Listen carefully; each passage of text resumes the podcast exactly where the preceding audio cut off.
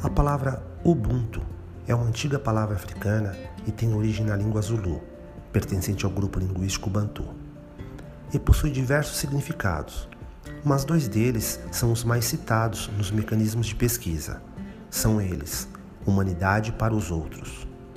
Uma pessoa é uma pessoa através e por meio de outras pessoas. Ou a que eu mais aprecio: sou o que sou pelo que nós somos. Eu entendo que o valor das minhas conquistas só tem sentido se a sociedade ao meu redor conquistar também.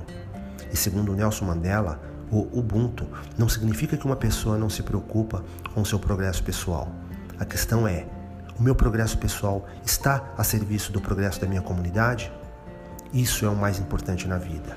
E se uma pessoa conseguir viver assim, terá atingido algo muito importante e admirável.